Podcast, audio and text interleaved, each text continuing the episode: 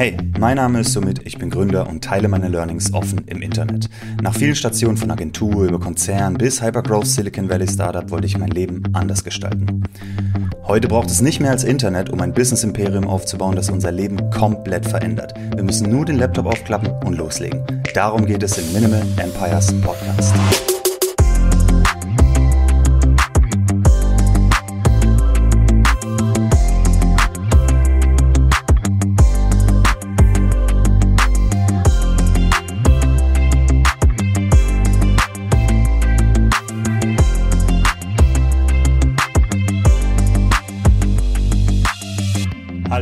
Herzlich willkommen zu Minimal Empires Folge 41. Und heute möchte ich mal ein bisschen über den finanziellen Aspekt reden, ja? Vermögensaufbau durch Gründen. Es ist jetzt nicht unbedingt so, dass der, der finanzielle Aspekt der Hauptmotivator oder der einzige Motivator ist beim Gründen oder dass man sich dazu entscheidet, Unternehmer zu werden, aber es ist natürlich mit ein Faktor. Ich glaube, da müssen wir müssen wir uns nicht in die Tasche lügen, ja. Ähm, die, das Risiko ist sehr hoch und der, der Weg ist sehr anstrengend, aber natürlich erhofft man sich dass die Upside, die quasi endlos ist oder unlimited ist, dass man davon ähm, ein Stück weit realisieren kann und dann in Sphären kommt, die man einfach im Angestelltenverhältnis nicht realisieren kann, beziehungsweise nur wenn man dann in den Top-Management-Ebenen in irgendeinem Großkonzern ist, dann vielleicht. Ähm, aber das ist natürlich mit ein Grund, warum viele Leute ähm, ihr Startup gründen oder ihr Unternehmen, Unternehmen gründen. Und generell, wenn man es mal ganz nüchtern betrachtet und sagt, okay, ich habe als Ziel, Vermögen aufzubauen oder reich zu werden oder wie auch immer du es nennen willst. Du kannst jeden moralischen Begriff benutzen, den du möchtest, aber im Endeffekt, ähm, dass man mehr finanzielle Möglichkeiten hat als nur, ähm, ja, meine Probleme sind gelöst, sondern es sind alle Probleme gelöst und dann kann man vielleicht noch ein bisschen mehr machen, wie eine Immobilie kaufen oder mehrere Immobilien kaufen oder in Startups investieren oder einfach einen Lebensstil leben, den man so leben möchte, ja, und seine ganze Familie supporten oder sonst irgendwas was auch immer man damit machen will. Oder auch spenden ne? oder ähm, ein bisschen sich ums Gemeinwohl kümmern. Oder, oder, oder. Das ähm, möchte ich hier gar nicht großartig diskutieren oder bewerten. Jeder hat da seine eigene Motivation. Ich kann definitiv sagen, ähm, ich habe größere finanzielle Ambitionen. Mir macht es auch Spaß, ja, darüber nachzudenken, wie man es machen kann, weil im Endeffekt, äh, wenn man da mit einigermaßen moralischem Kompass dran geht, dann schafft man ja auch Mehrwert, um das zu tun. Das ist natürlich nicht immer so. Gibt genug Leute, die sind reich geworden durch Scams und ähm, andere Leute abziehen. Aber äh, ja, ich, ich würde mich sehr freuen, wenn ich sagen kann, ich schaffe genug Mehrwert, dass auch sozusagen finanziell hintenrum sowas dabei rumkommt, äh, wo ich einfach stolz drauf sein kann, sozusagen. Ja. Ähm, aber Full Disclaimer, da bin ich nicht, da bin ich noch lange nicht. Ich ähm, zahle mir ein 40.000 Euro Gehalt aus, so wenig wie es geht, äh, dass ich meine Familie quasi über die Runden bekomme und reinvestiere alles ins Unternehmen. Aber da kommen wir dann auch direkt zum ersten Punkt. Im Prinzip ein Unternehmer ist natürlich reich durch das Unternehmen. Nicht, weil er auf seinem Privatkonto viel Kohle hat, sondern weil er ein Unternehmen besitzt.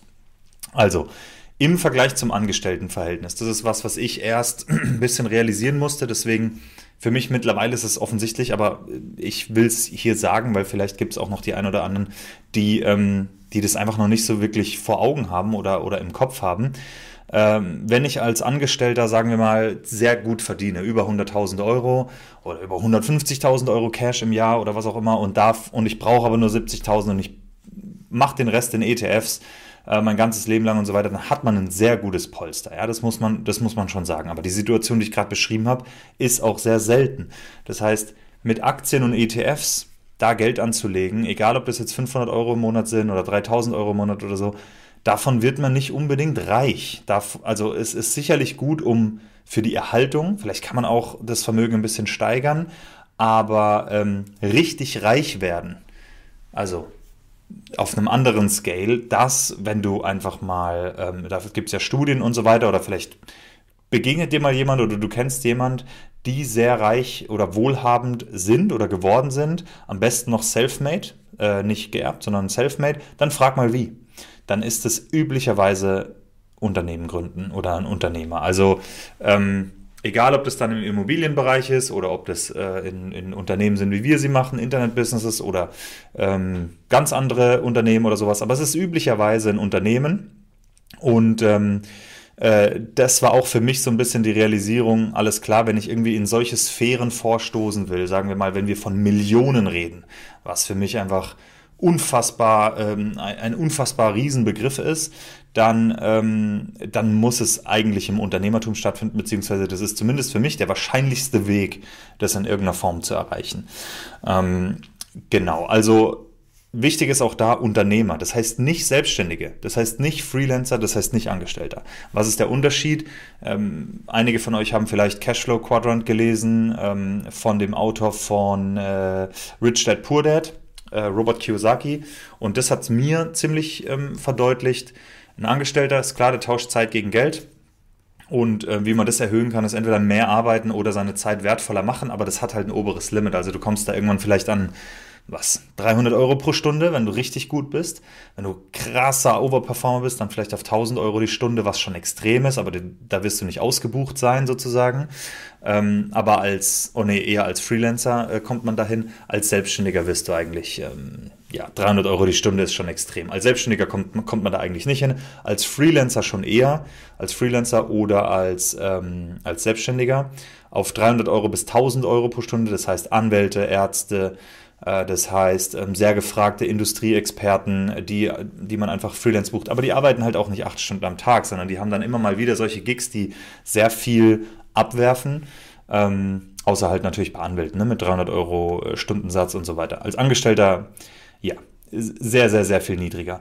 Aber als Unternehmer, was denkst du ist der Stundensatz von Elon Musk? Was denkst du ist der Stundensatz von Jeff Bezos oder ähm, anderen Gründern mit sehr erfolgreichen Startups, die Dutzende Millionen im Jahr umsetzen, wenn nicht sogar Hunderte Millionen im Jahr oder Milliarden umsetzen. Ähm, da ist der Wert einer Stunde natürlich ein ganz anderer. Und der Schlüssel dazu ist, Zeit von Geld zu trennen. Ja, das ist so ein wichtiges Konzept. Ich habe das hier auch ab und zu angesprochen. Das heißt, ich tausche nicht mehr Zeit gegen Geld, wie es ein Angestellter macht, wie es auch ein Freelancer üblicherweise macht, sondern ich stecke meine Arbeit in ein Asset und dieses Asset wird verkauft. Und wie oft das verkauft wird, wie viel Umsatz das generiert, ist unabhängig davon, wie viel Zeit ich reingesteckt habe. Also es kann sein, dass ich ein Buch schreibe. Dieses Buch ist ein Asset, das wird von zwei Leuten gekauft und ich habe dafür zwei Jahre gebraucht. Damit ist mein Stundensatz absolut lächerlich und ich wäre als Angestellter besser dran gewesen. Es kann aber auch sein, ich schreibe zwei Jahre ein Buch und dann ist es zehn Jahre ein Bestseller und ich mache Millionen damit. Und damit ist mein Stundensatz viel besser, als es jeder Angestellte ever erreichen würde. Also die Upside ist sehr hoch, aber man hat natürlich Risiko, weil man Zeit in ein Asset reinsteckt aber, und dann nicht unbedingt weiß, wie, wie viel Return da äh, kommt auf die Zeit aber es ist ähm, entkoppelt sozusagen.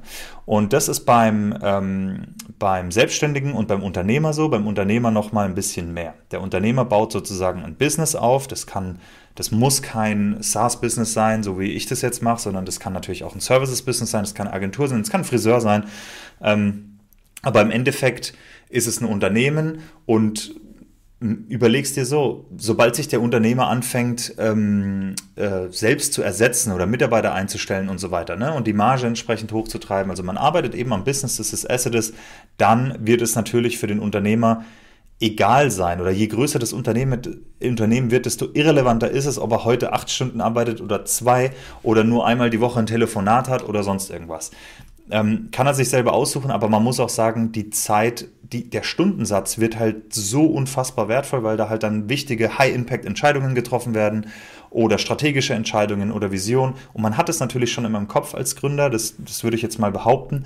Ähm, aber es ist irrelevant, ob ich jetzt heute acht Stunden programmiere oder nicht. So, das macht, also bei mir, in, bei mir persönlich macht es noch ein bisschen einen Unterschied, aber wenn man mal 100 Mitarbeiter hat oder 1000 Mitarbeiter oder noch mehr, dann ist es völlig egal. Dann, dann macht es keinen Unterschied auf die Bottomline sozusagen, ob jetzt äh, ein Chef von Mercedes da mit am Fließband steht und da acht Stunden ist nicht so. Der hat acht Stunden lang ganz andere Entscheidungen zu treffen. Ja? Also die Zeit ist einfach viel, viel, viel mehr wert. Und ähm, ich persönlich empfinde es als sehr befriedigend zu sagen, ähm, ich schaffe Wert für andere Leute, ähm, egal ob das jetzt Business sind oder nicht, und ähm, verdiene damit Geld. Und wenn man so überlegt, was sind, es gibt so drei Grundprämissen, wenn dein Business darauf aufgebaut ist, wenn du das schaffst mit deinem Business, dann gibt es eigentlich keinen Grund, warum, warum dein Unternehmen nicht erfolgreich sein könnte. Und es ist entweder, du hilfst anderen Leuten Geld zu verdienen, oder du hilfst anderen Leuten Geld zu sparen, oder du hilfst anderen Leuten Zeit zu sparen. Diese drei Sachen, äh, über fast alles, über das man nachdenkt, Businesses, die es gibt, lassen sich auf eins von den dreien runterbrechen. Nicht alles, so Entertainment ist nicht unbedingt das. Es kommt immer darauf an, zum Beispiel bei, ähm, wenn du einen Sender wie Pro7 nimmst, ja, das ist jetzt Entertainment. Und ich schaue das, aber ich bezahle nicht wirklich dafür. Was ist jetzt das Businessmodell. Das Businessmodell ist eigentlich von ProSieben. Sie kriegen meine Aufmerksamkeit, verkaufen diese Aufmerksamkeit an Werbetreibenden. Das sind die eigentlichen Kunden von ProSieben. Und für die erhöhen sie dadurch den Umsatz. Ja, also ähm, sie helfen durch dadurch, dass sie Werbung anbieten, den Werbetreibenden den Umsatz zu erhöhen. Jetzt gibt es aber natürlich auch reines Entertainment wie Netflix, da bezahle ich dafür, dass ich das schauen darf. Das heißt, das fällt nicht in diese drei Kategorien, aber das ist so eine von den Ausnahmen. Aber generell hilft es, glaube ich, sehr so ein bisschen darüber nachzudenken, auch beim eigenen Businessmodell. Und damit schafft man Mehrwert für jemand, der bereit ist, dafür Geld auszugeben. Und ähm, ja, je mehr Leute man sozusagen äh, ähm, impactet, auf, auf je mehr Leute die eigene Lösung oder den Service oder was auch immer man anbietet, ähm, einen Einfluss hat, einen positiven Einfluss, desto größer ist natürlich dann auch der Return. Ja, also äh, da könnt, kann man auf, auf alles schauen. Die B2C-Firmen, die Millionen und Milliarden machen, die haben auch Millionen und Milliarden User oder Kunden. Und ähm, bei B2B ist es nochmal anders, da braucht man um einiges weniger, aber der Mehrwert, der geschaffen wird im Unternehmen, in dem Ku Unternehmen des Kunden, ähm, der ist natürlich auch entsprechend, entsprechend hoch und, und dafür wird man, wird man wiederum vergütet. Ähm, und wenn man jetzt mal überlegt, also wir haben ja jetzt, äh, ich habe ein bisschen mit dem Thema angefangen, wie ist es, wenn man selber sozusagen äh, einen gewissen Lebensstandard will oder reich sein oder wie auch immer man es bezeichnen will. Ähm, und deine Firma, die du aufgebaut hast, macht 5 Millionen Umsatz im Jahr. Da sind deine privaten Kosten oder deine privaten Ausgaben, die sind ein Witz dafür. Wenn du Angestellter bist und du verdienst 100.000 Euro im Jahr, dann ist jede deine Wohnung, die du mietest, das Auto, das du vielleicht brauchst, deine Ausgaben, wenn du ein MacBook dir kaufst oder ein iPhone oder was auch immer, das sind einfach hohe Kosten. Ja, und das, ähm, man kann das nicht mal eben so machen. Wenn man aber eine Firma hat und die und so das Privatleben und Firma so ein bisschen vermischen, zum Beispiel, ich habe natürlich privat kein iPhone mehr. Ich denke den ganzen Tag über Parkett nach, ich mache den ganzen Tag, selbstverständlich ist mein iPhone ein Business-Handy. Äh, genauso mein Laptop hier, den ich benutze. Damit arbeite ich natürlich jeden Tag. Und ähm, das, das ist jetzt ein Beispiel, weil Tech bei mir persönlich äh, eine private Ausgabe war, die weggefallen ist, die natürlich nur noch die Firma macht. Ähm, aber da sind halt dann solche Kosten, werden dann halt quasi irrelevant. Und je mehr man sozusagen über die Firma machen kann, je mehr ein, ein echter Grund ist, äh, ein Business Expense sozusagen, desto besser. Aber das sind steuerliche Vorteile und solche Sachen, in die ich nicht reingehen will. Aber insgesamt, wenn man mal guckt, diese, wenn du bei einem Reichen oder bei, bei Reichen generell schaust, die Autos, die sie haben, die Immobilien, die sie haben und so weiter, meistens gehört das denen nicht privat, sondern das hat irgendeine Firma. Es hat eine Holding oder eine Tochterfirma von einer Holding oder was auch immer. In irgendwelchen Firmenstrukturen wird es dann ähm, äh, darüber gemacht und der Geschäftsführer oder der Manager oder Gründer oder wie auch immer nutzt es einfach nur. Ähm, aber selber gehört dem das Auto oder die, die Immobilie oder so weiter. Üblicherweise nicht. Das ist jetzt nichts, äh, ja, hier keine Steuerberatung oder sonst irgendeine Beratung, sondern lediglich, ähm, sagen wir mal, äh, Entertainment von ähm, Beobachtungen und Gesprächen, die ich geführt habe und Recherche vor allem, ja, weil mich hat es einfach interessiert, wenn da jemand drei Autos in der Garage hat und die krassesten ähm, Häuser hat, dann habe ich gefragt, hey, wie? So, wie zur Hölle was muss man machen? Also was muss man arbeiten? Wie funktioniert das überhaupt? Und aus einer Angestelltenbrille oder aus einer angestellten Welt, äh, aus der ich, ich komme, äh, ich konnte mir das nicht mal ansatzweise vorstellen. So, aber das, das erreicht man halt einfach nicht über die normale Karriere im Angestelltenverhältnis, sondern da muss man wirklich äh, gründen und große Sachen aufbauen und dann ähm, hat es auch den entsprechenden Impact. Also Steuerkram, da will ich nicht rein, aber da hat man natürlich mit einer Firma oder mehreren Firmen und Holdingstrukturen und was auch immer viel mehr Möglichkeiten insgesamt. Ja, ähm, dass man da, sagen wir mal, Konstrukte findet und Möglichkeiten findet, dass man die Steuerlast entsprechend äh, ähm, reduziert. Ja, das ist mal das Einzige, was ich jetzt zu Steuern sagen will, weil das ist immer ein sensibles Thema. Was für Wege gibt es denn dann, Vermögen aufzubauen? Also sagen wir mal, man gründet jetzt eine Firma. Wie wie baut man denn dann Vermögen auf? Wie funktioniert es dann?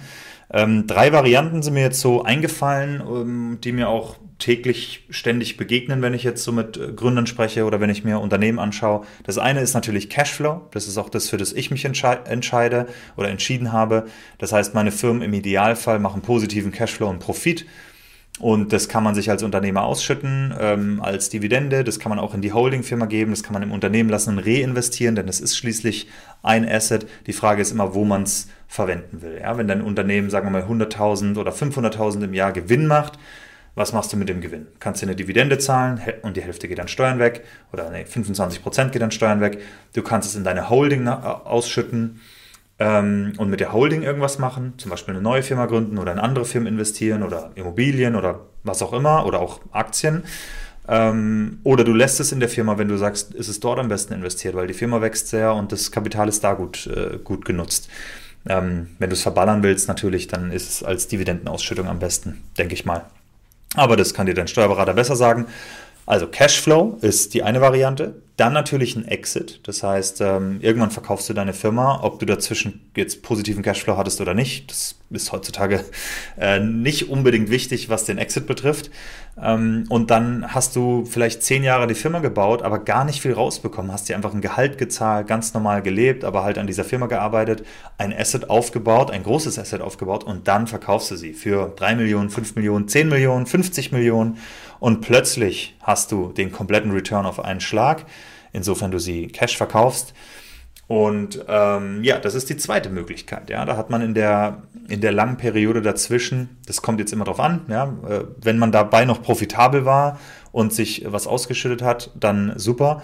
Ähm, aber das gibt so und so. Ne? Ähm, gibt, gibt alle Varianten natürlich, aber der Exit ist die zweite Variante. Und die dritte Variante ist VC Capital. Warum sage ich das so? Ähm, ja, man muss sagen, da gibt es einfach viele schwarze Schafe unter Gründern. Äh, meiner Empfindung nach, ich glaube, das ist auch schon Veruntreuung oder sowas. Aber das gibt es mehr als, als genug, dass man, ähm, dass Gründer halt VCs oder Investoren überzeugen, ihnen Kohle zu geben, davon einen großen Lifestyle finanzieren, machen die Firmen größer, über die, überreden die nächsten Leute äh, zu investieren bei der Series B, dann Series C und so weiter. Im Prinzip die Firma kann die komplette Zeit unprofitabel sein, nur Geld verbrennen, aber man schafft es mit Hype und Leuten zu, Leute zu überzeugen und so weiter, dass einfach immer die nächsten Leute mehr Kohle reingeben. Und im Prinzip, die ersten Investoren haben auch ihren Return bekommen, weil die Firma wird immer höher bewertet und neue Leute schmeißen Kohle rein so dass die Alten vielleicht sogar irgendwann ihre Shares verkaufen können für einen sehr großen Multiple, also für einen sehr großen Return on Invest. Und der Gründer natürlich auch. Der Gründer kann da seinen Lifestyle finanzieren, äh, Kredite draufnehmen, mal Shares ähm, äh, weggeben und so weiter.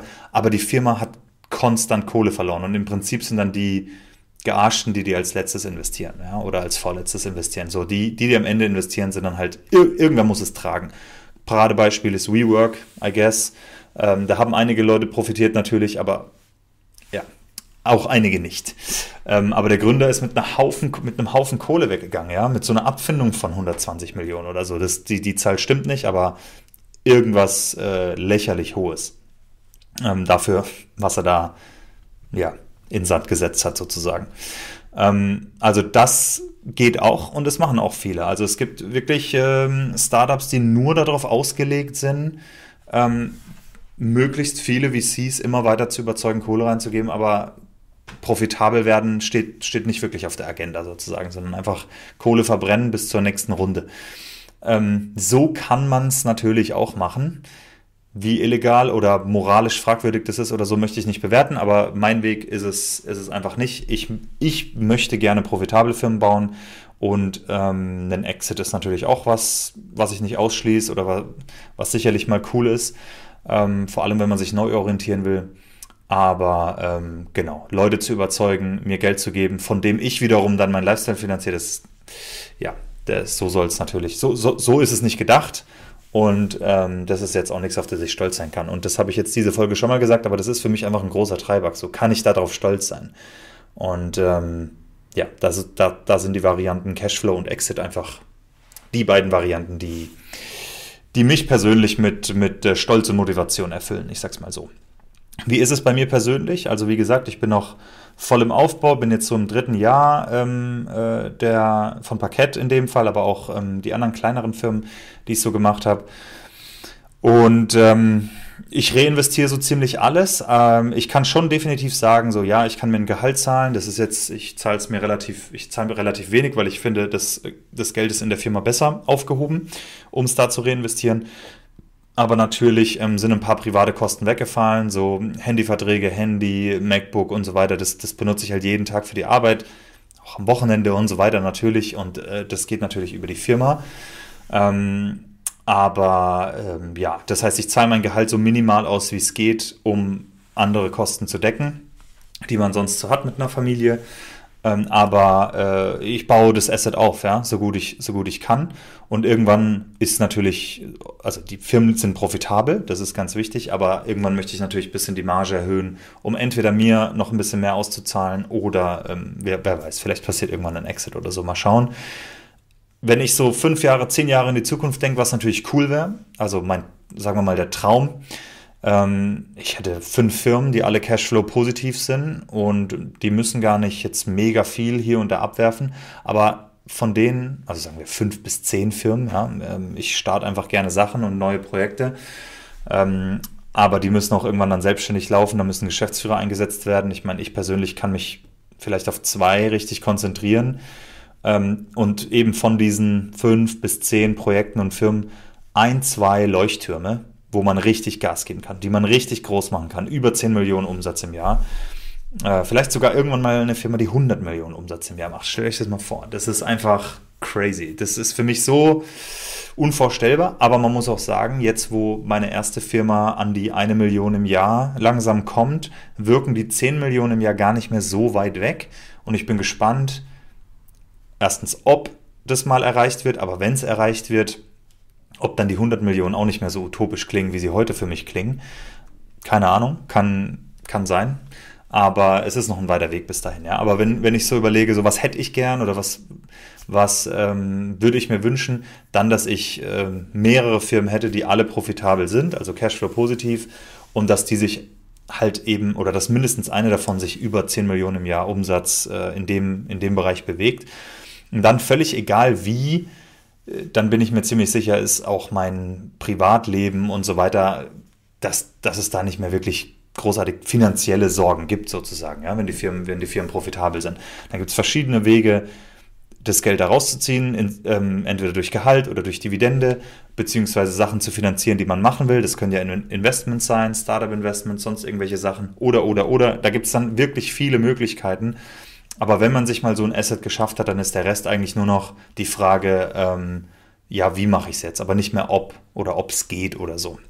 Also, ähm, ja, das ist so zumindest, was ich gelernt habe und den Weg, den ich so ein bisschen beschreite oder versuche zu beschreiten. Wir werden sehen, ja, ob ich da ankomme oder wann ich da ankomme, aber ähm, ich tue definitiv mein Bestes und ähm, ich glaube, die meisten von euch oder viele von euch, die, die sich entscheiden zu gründen, da ist der finanzielle Aspekt ein, sicherlich auch ein großer Faktor. Das würde mich mal sehr interessieren, ob es Leute unter euch gibt, äh, die sagen, ich gründe, aber Finanzen sind mir komplett egal. Ähm, das gibt es mal so und mal so. Man hat ja auch schon von Gründern gelesen, die einen Exit gemacht haben, haben keine Ahnung, 50 Millionen bekommen und dann aber 90 Prozent gespendet oder whatever, irgend, irgend sowas ähm, und einfach nur behalten, was sie für den aktuellen Lebensstil brauchen.